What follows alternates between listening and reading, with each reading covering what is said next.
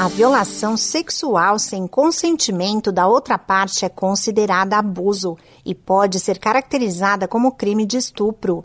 De acordo com a legislação brasileira, mesmo sem conjunção carnal, diversas situações constrangedoras se enquadram nessa categoria. Realizar carícias indesejadas ou obrigar a mulher a fazer sexo oral são alguns exemplos da prática de estupro. Agosto Lilás é o mês de conscientização do enfrentamento da violência contra a mulher e marca os 16 anos da Lei Maria da Penha. O objetivo é alertar a sociedade para a importância de proteger as mulheres de agressões físicas, verbais ou sexuais. Olá, eu sou a Sig Aikmaier e no Saúde e Bem-Estar de hoje converso com a ginecologista e obstetra Suzane Huang, chefe do Serviço de Atendimento às Vítimas de Violência Sexual da Maternidade Cachoeirinha em São Paulo. A médica explica quais as situações que são caracterizadas como violência sexual contra a mulher. Existe aquela violência sexual que eu falo que é o estupro propriamente dito, que é o estupro tradicional, que é aquele que ocorre por um desconhecido na rua, com penetração vaginal.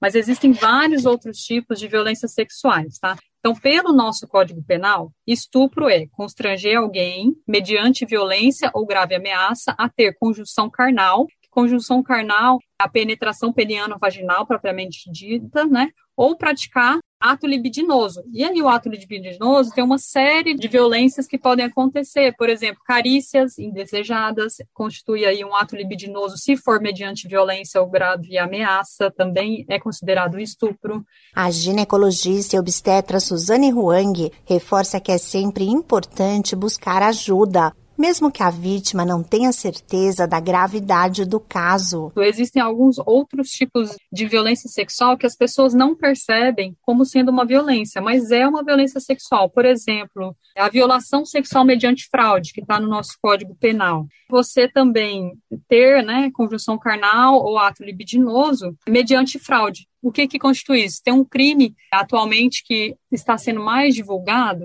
que ele chama stealthing, ele nem tem um nome aqui no Brasil, né? Esse é um nome lá nos Estados Unidos, em que o parceiro ele retira o preservativo sem que a vítima perceba. Então ela consentiu, a vítima consentiu o ato sexual com a condição de utilizar o preservativo, porém ele retirou o preservativo durante o ato sexual sem que ela percebesse. Isso vai expor a vítima as mesmas sequelas de um estupro, né, propriamente dito, porque ela vai correr o risco de contrair infecções sexualmente transmissíveis, vai correr o risco de gestação e além ali das sequelas emocionais que vai deixar nessa vítima.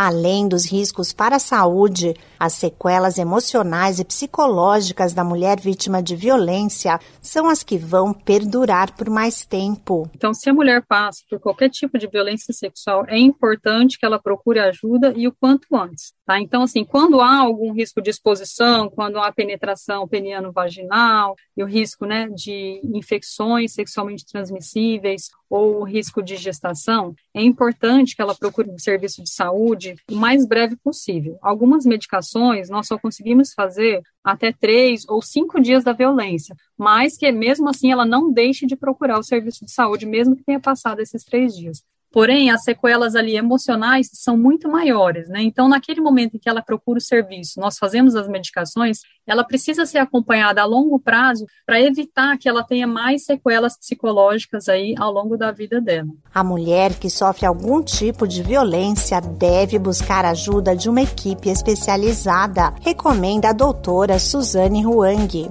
Esse podcast é uma produção da Rádio 2.